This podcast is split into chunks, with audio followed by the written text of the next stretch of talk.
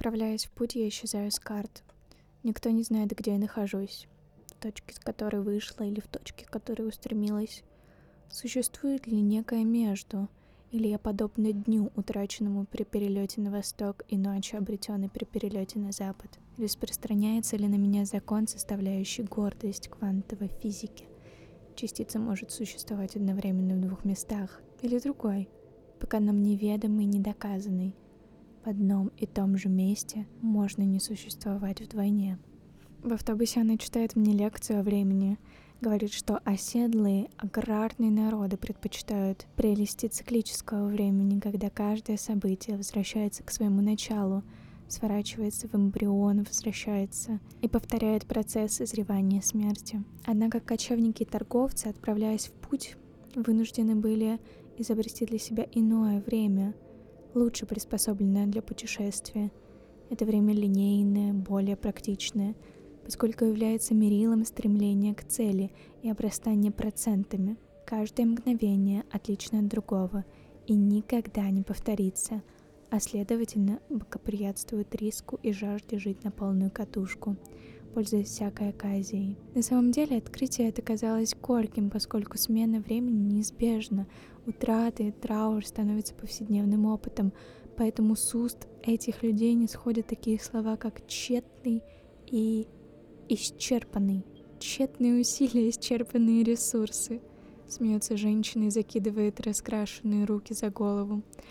Она говорит, что единственный способ выжить в таком растянутом линейном времени — соблюдать дистанцию, совершать танец, каждое движение которого приближает и отдаляет, шаг вперед, шаг назад, влево, вправо. Такие движения легко запомнить. Чем больше расширяется мир, тем большую дистанцию можно завоевать таким танцем, эмигрировать за семь морей, за два языка, за целую религию — Однако я на этот счет придерживаюсь иного мнения. Время путешественника неоднородно. Это великое множество времен внутри одного времени. Это время островное. Архипелаги порядка в океане хаоса. Время, вырабатываемое вокзальными часами в каждой точке. Свое собственное, условное, меридианное. А поэтому не стоит воспринимать его всерьез. Часы тают в летящем самолете — Мгновение океана светает, а в затылок уже дышит полдень и вечер. Гектическое время крупных городов. Ты задерживаешься на мгновение, отдаваясь в рабство случайному вечеру и ленивое, безлюдных равнин, увиденных в иллюминаторе. Еще мне кажется, что мир у нас внутри, в извилине мозга, в шишковидной железе. Он состоит в горле, этот глобус. В сущности, откашлившись, его можно было бы выплюнуть. Мне кажется, что лучшего пролога, чем этот, чем отрывок из книги Ольги Ткарчук «Бегуны», нельзя было подобрать для подкаста про миграцию.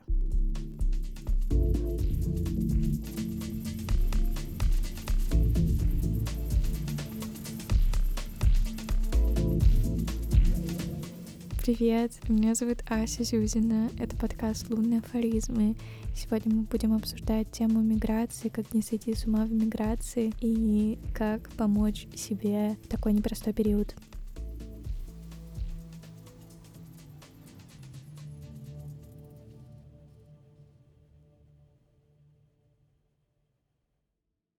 Я сегодня буду обсуждать свой опыт миграции, свой опыт нового формата кочевнической жизни, жизни без какого-то конкретного дома, который я для себя именую как вездедомность. Мой дом теперь везде, и я расскажу вообще, как так получилось. Хотя глобальный ответ на этот вопрос, мне кажется, знают э, все. Тут э, никакого секрета нет. И я расскажу, как это получилось именно у меня, как я свыклась с этой мыслью, как я стала обращаться с собой, что вообще изменилось в моей жизни. Начну с дат. Моя миграция началась 8 марта. 8 марта был самолет из э, Петербурга в Екатеринбург, а далее уже в Казахстан. Первое время мы планировали жить у родственников моего мужа, Дальше мы планировали поехать посмотреть Алматы и побыть там до лета, до июня где-то месяца, а в июне уже поехать в какое-нибудь вообще, ну прям такое путешествие куда-нибудь на Бали, в Таиланд, ну, знаете, вот эта вся островная жизнь, незакрытые гештальты людей севера, чтоб солнце всю ночь э, и ночь, и день, чтобы, короче, жарко было каждый день. Но получилось все иначе. Получилось по-другому, что после приезда в Алматы мы там задержались аж на 8 месяцев, и в итоге мое пребывание в Казахстане составило 9 месяцев. Одна из причин была в том, что изменилась финансовая ситуация и стало все по-другому. Вводные данные стали другие. И да, как-то так. Честно говоря, первые полгода дались мне сложнее всего. На это также накладывалось э, много обстоятельств, помимо миграции, но факт того, что ты оторван от среды, которую ты очень любил, от жизни, которую ты уже настроил и создал вокруг себя, что рядом с тобой нет каких-то друзей и э, тех людей, которые были в предыдущей жизни. Спасибо, что у меня хотя бы был мой близкий, любимый человек рядом, и это давало какую-то опору и надежду. Плюс я могла позвонить своим друзьям. Ну, я, знаете, такой человек. Когда дело доходит до позвонить, э, мне это как-то сложновато дается в плане того, что я не чувствую синонимичности со встречей. То есть для меня это вообще не одинаковые вещи. Это просто что-то похожее и напоминающее друг друга, я бы сказала так. Вот. Конечно, это были такие самые основные проблемные вещи, плюс э, поиск жилья, привыкание к новой валюте. Вообще очень много таких маленьких-маленьких-маленьких деталей, с которыми ты свыкаешься в миграции. То есть это просто фоновый шум, к которому ты привыкаешь, что люди вокруг тебя говорят на другом языке, что здесь другие традиции, другие праздники, другой менталитет у людей, и какие-то вещи не нужно принимать на свой счет, они просто так привыкли жить, и меня это не касается, я здесь на время, я здесь не буду навсегда, и не хочу с этим смиряться и к этому привыкать. Но если бы мне нужно было еще и привыкать к каким-то таким вещам, которые некомфортны для меня, я думаю, это было бы еще большим стрессом. В общем, и в целом это все поначалу, первые полгода было сложно. И да, сложность была в том, что из друзей не было никого в городе, где мы жили. Пришлось заводить какой-то новый круг общения, но этот новый круг не мог бы случиться без ресурсного состояния. То есть здесь это было очень важно учесть. Я очень долго разбирала для себя вообще тему такого образа жизни, когда ты уезжаешь из дома, и ты не знаешь, где твоя конечная точка. Это какое-то состояние перманентного путешествия и перманентного ощущения, что все не навечно, все не навечно, это закончится, это закончится, это закончится. И, в общем-то, это все вызывало у меня достаточно высокий высокую тревогу. Чтобы начать работать с этой тревогой, я стала обращаться к внутренним опорам. Для меня это, конечно, вообще просто какое-то слово, знаете, вот из э, интернет-мемов. Я вообще ничего не понимаю про эти внутренние опоры. И когда мой психолог мне первый раз сказал, Ась, ну, ну нам нужно к внутренним опорам обращаться. Я думаю, что я понимаю примерно 0% этой информации. Ну, то есть у меня ощущение внутренних опор — это как будто бы твои какие-то жизненные принципы. И вот они и есть опора твоего существования. Но на самом деле это не так. Как оказалось, с психологической точки зрения, опоры — это наши мысли, наши чувства и наши телесные ощущения и коннект с вот этими тремя штуками есть внутренние опоры. То есть если у тебя все хорошо с твоими с отношениями с мыслями, если у тебя все хорошо в отношении с своими чувствами, если у тебя все хорошо в отношении со своей телесностью. И я начну сейчас эту тему раскручивать с мыслей, потому что для меня вообще принятие своих мыслей как будто бы, да, объективно мысли свои я принимаю. Как будто бы, ну, когда я начала в это копать глубже и глубже, я поняла, что есть часть мыслей, которые я боюсь. Например, я думаю, у каждого была такая ситуация, когда ты вот поссорился с близким для тебя человеком, и ты думаешь, я вообще хочу, чтобы его вот больше, ну никогда в моей жизни не было, чтобы он просто вот исчез прямо сейчас. И, и все. И все. И чтобы эта ситуация больше не существовала, его чтобы больше не существовало. И мысли такого формата я супер сильно пугалась.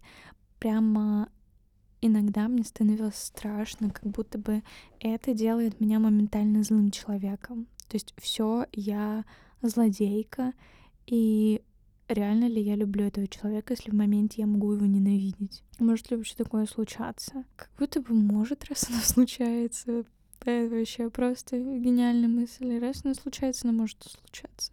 Уходя еще глубже в эту тему, я стала понимать, что эта штука досталась мне по наследству от моей мамы. Моя мама такой, знаете, человек вообще просто потрясающий.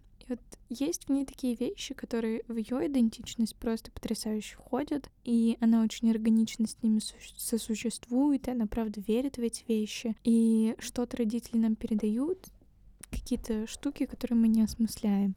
И вот у моей мамы есть такая черта магическое мышление. То есть, если ты о чем-то думаешь, то это как будто бы все ты уже там, не знаю, запрос в космос, в Вселенную отправил, и это может материализоваться, это может как-то осуществиться в реальном мире.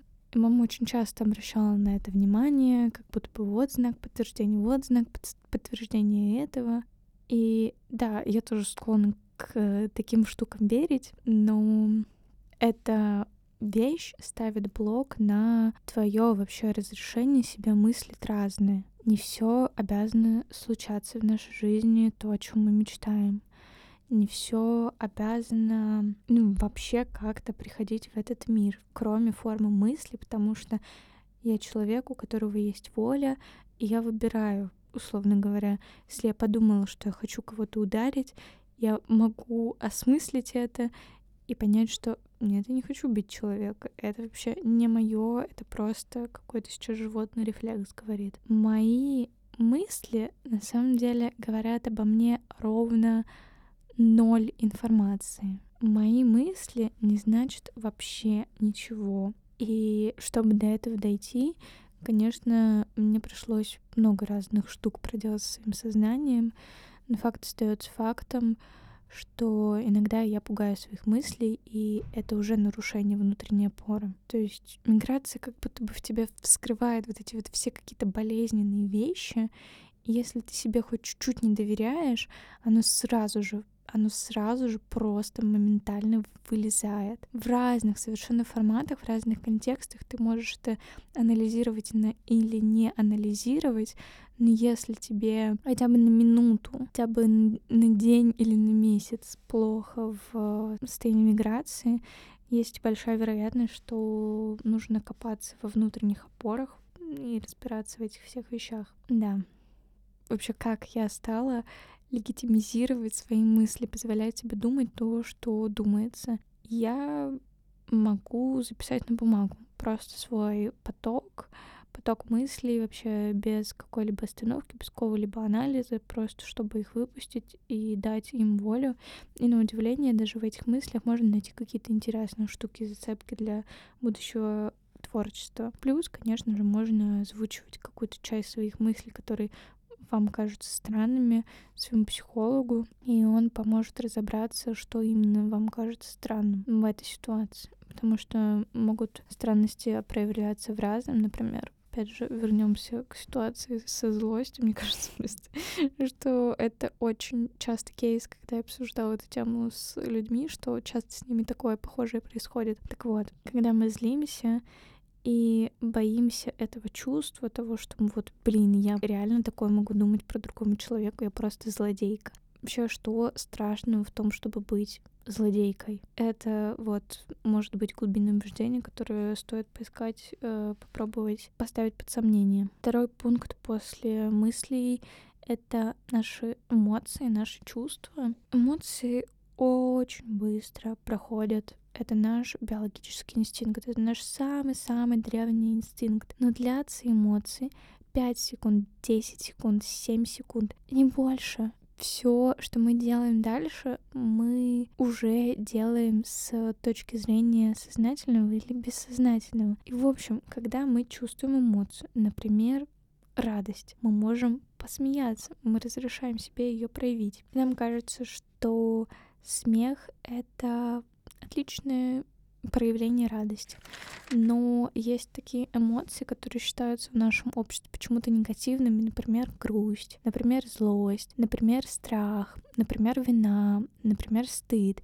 И последнее — это уже скорее чувство, ну, в общем, неважно. Мы запрещаем себе их проявлять, тоже потому, что у нас может быть какой-то на это запрет, но тут такой момент в том, что нужно признать тот факт, что с биологической точки зрения человеческий мозг, наша вообще нейронная система способна переучиваться. Мы способны меняться, и это функция человека. Мы способны адаптироваться, мы способны подстраиваться, и это, в частности, означает то, что если вам кажется, что вы боитесь проявлять злость, потому что вы боитесь убить всех вообще людей вокруг в момент своей агрессии, то в первую очередь разрешите себе проявлять это чувство, а потом работайте работайте усердно, усердно, усердно, много-много-много.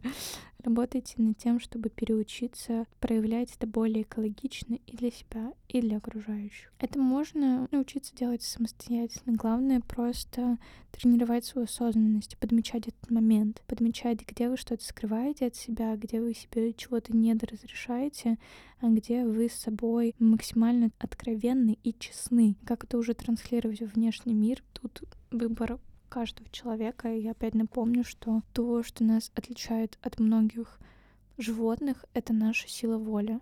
Она у нас есть, ее можно тренировать. И я думаю, что об этом точно будут еще мои выпуски подкаста. И последний, третий пункт — это телесность. Тут как будто бы у меня меньше всего разрывов с одной стороны, но с другой здесь тоже есть разный формат глубины. Телесности мне помогает йога, мне помогают такие упражнения вроде аудиогидов, например, медитация, где тебе голос говорит, где какая твоя часть тела, и ты должен направлять туда свое внимание. Или гладить э, себя, трогать себя, э, осознавая, проговаривая части тела, тоже классная штука. Я думаю, что в моем телеграм-канале будет подборка таких аудиомедитаций с проводником, который помогает мне пережить в телесном плане некоторые состояния, потому что это важно. Иногда, когда ты в телесности замечаешь, где находится твоя грусть, где находится твоя усталость, где находится твоя радость, где находится твоя любовь, тебе вот это переключение на телесность, оно помогает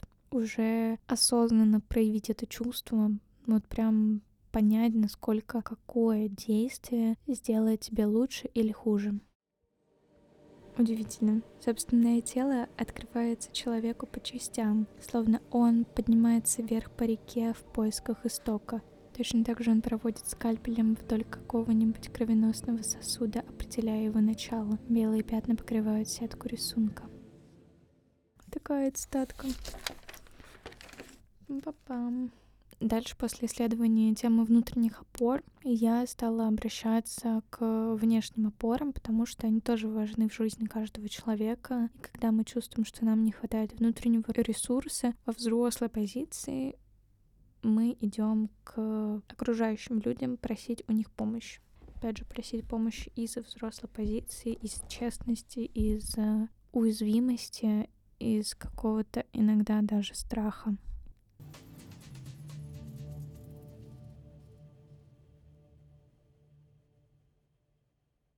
Есть чек-лист штук, которые я перевожу с собой вообще из дома в дом, из квартиры в квартиру. Это мой, знаете, базовый набор. И даже если я поеду с ручной кладью, эти вещи там должны быть, потому что для меня это символы дома. Первую очередь для меня важен запах дома, и для меня запах дома ассоциируется с благовониями, со всякими полосанта, сандаловыми палочками, возможно, арома свечи, хотя их я люблю чуть меньше. В общем, что-то вот такое, что создает сразу запах самого настоящего моего дома. Вещь номер два, которую я вожу теперь всегда с собой, которую я поняла, что я не могу вообще без нее жить после переезда в Казахстан, это любимая кружка. Я такую купила, и я теперь вожу ее с собой везде. И я заметила, что переезжая из квартиры в квартиру, из пространства в пространство, мало где почему-то есть хорошие кружки. И вообще, кстати, например, кто не знает, в казахстанской культуре не пьют особо чай из кружек, его пьют из пиал. Это не мой формат. Я люблю, чтобы такая была здоровая кружка с большой ручкой, чтобы там вот прям чая было очень много, и не нужно было его 10 раз наливать. Ждать, пока он остынет, чтобы вообще взять эту пиалу. Я люблю чай горячий. И удивительно, что эта вещь просто дарит мне столько много уюта и комфорта, просто жесть. Так что советую. Вещь номер три. У меня есть такой пластиковый конвертик размером А5, в котором лежат разные открытки, закладки, какие-то маленькие фотографии и похожие вещи, которые возможно положить просто в конвертик с напоминаниями о моих друзьях или с напоминаниями о каком-то периоде жизни, или иногда я покупаю открытки на выставках, и вот как я ходила в один солнечный петербургский день в музей фотографий и купила там эту открытку с фотографией такого-то фотографа очень круто. Это, это можно развешивать на стены в любом пространстве, оно сразу становится твоим. Это можно просто посмотреть вечером, если тебе грустно.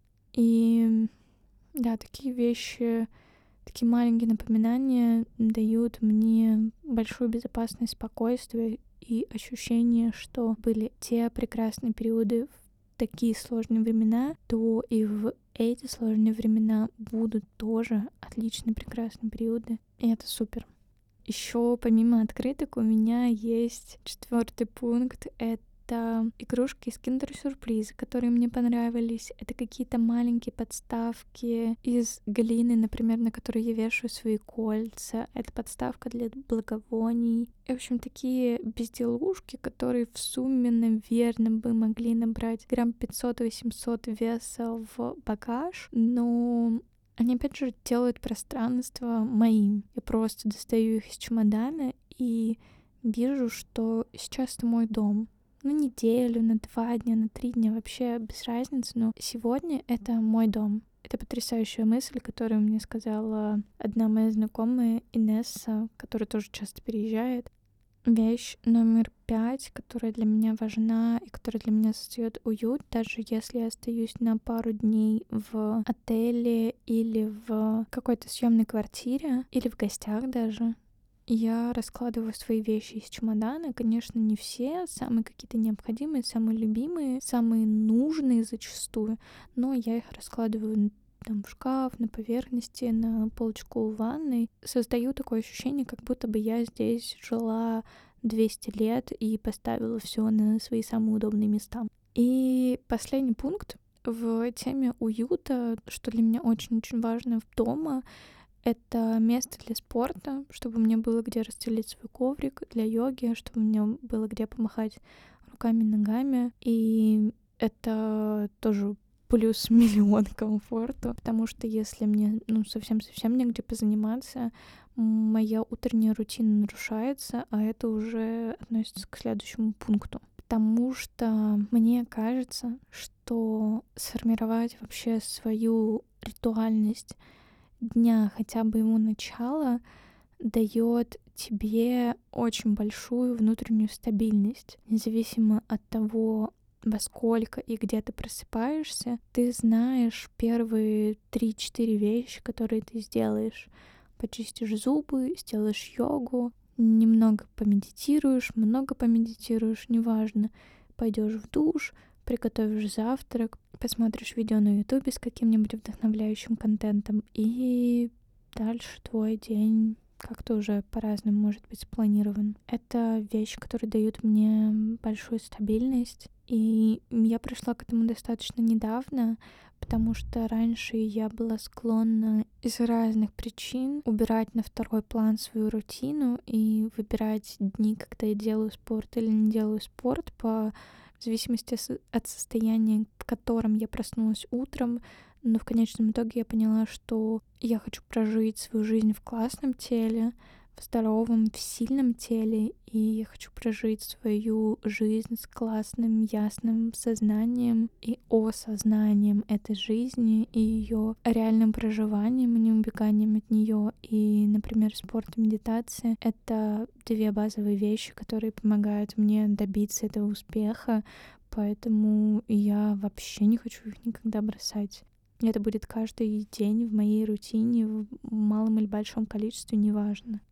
Дальше рутина городская идет. Городская рутина — это вообще тоже одна из моих любимых вещей. Я человек городской. Я не знаю, смогла бы я вообще выжить больше двух-трех месяцев в какой-нибудь деревне. Мне кажется, я бы немножко начала сходить сама, но будущая жизнь покажет, будет такое или нет. Рутина в городе для меня — это ближайшее место, где я буду покупать продукты, или любимые магазины, где я буду покупать продукты, потому что для большой закупки может быть один магазин, а выйти вечером за боржоми может быть другой магазин. Второй пункт — это место любимое, где я буду пить кофе, где я буду читать свою книжку, где я буду делать записи в свой дневник и кайфовать от этого. Это тоже очень важная часть рутины. Третий пункт — это мои любимые места для прогулок.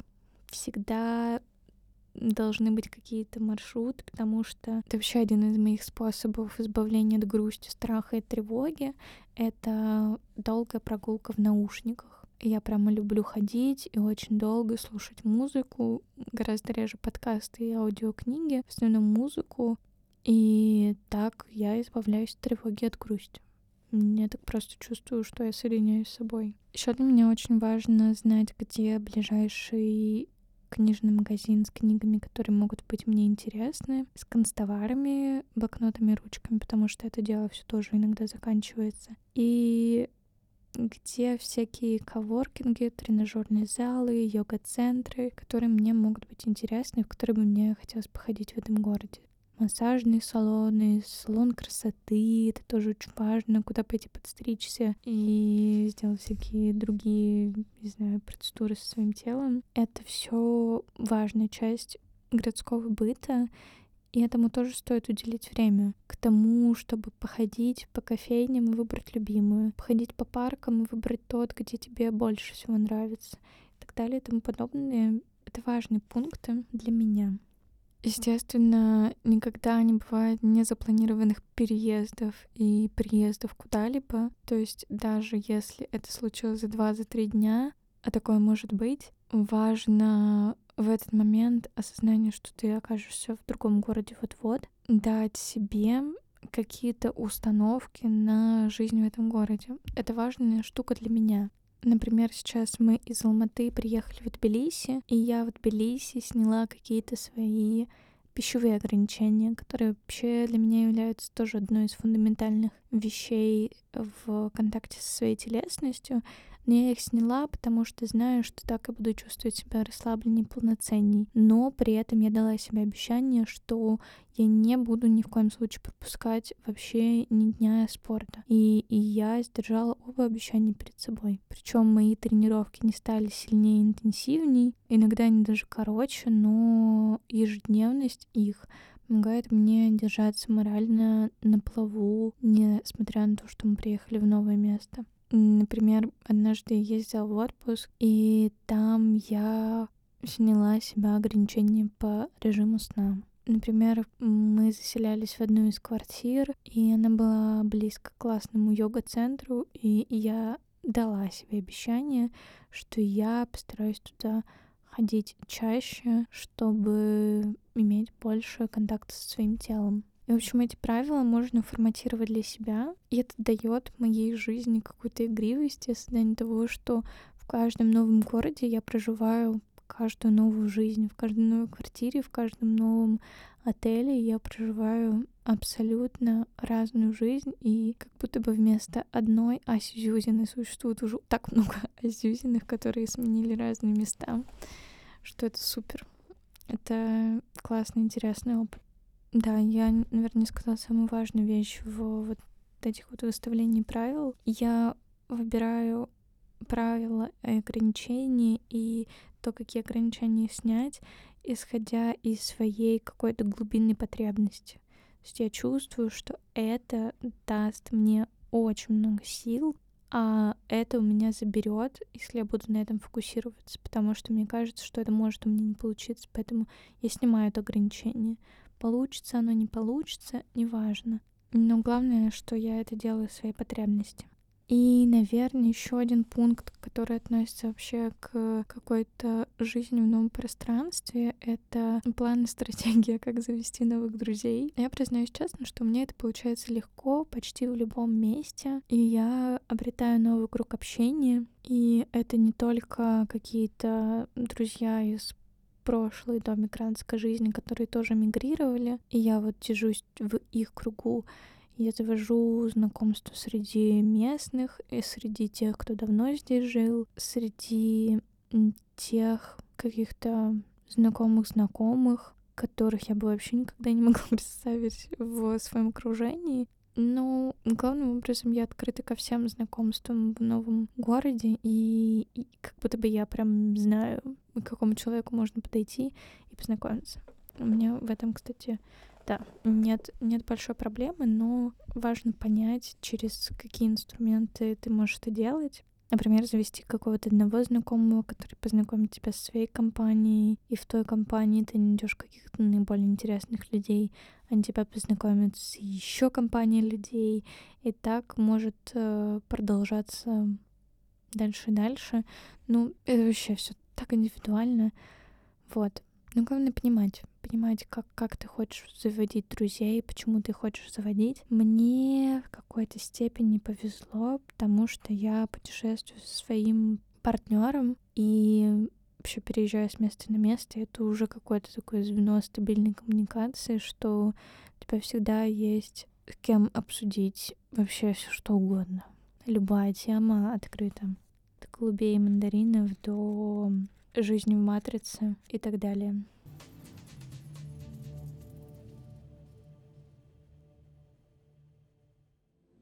Характерные черты паломника. Один старый знакомый рассказал мне, что не любит путешествовать в одиночку. Когда он видит нечто необыкновенное, новое, красивое, ему так хочется с кем-нибудь поделиться, что если никого не оказывается рядом, он чувствует себя несчастным. Мне кажется, паломник из него не получится. Из него получится отличный путешественник.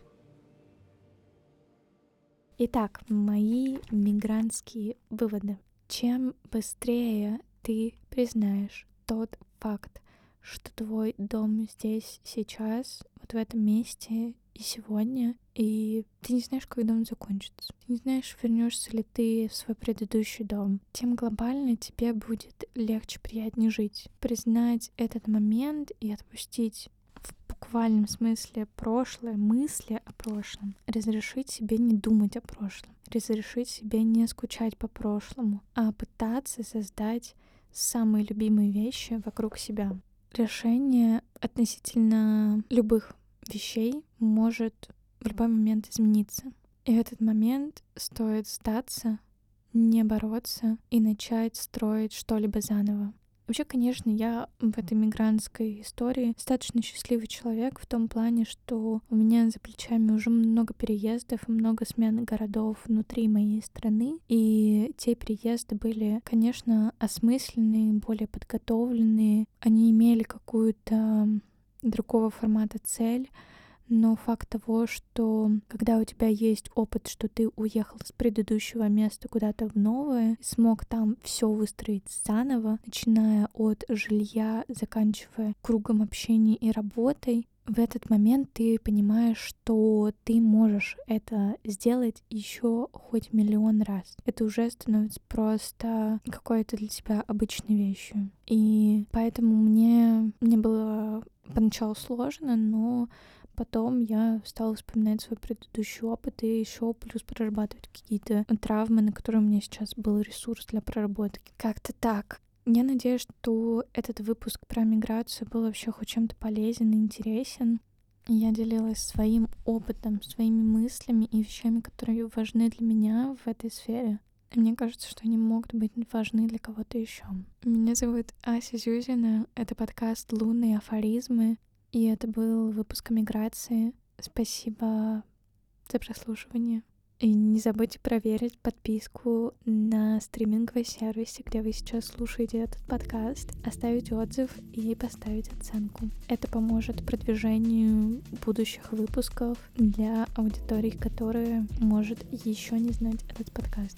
А таких людей еще очень-очень много. Целую и обнимаю. Услышимся еще.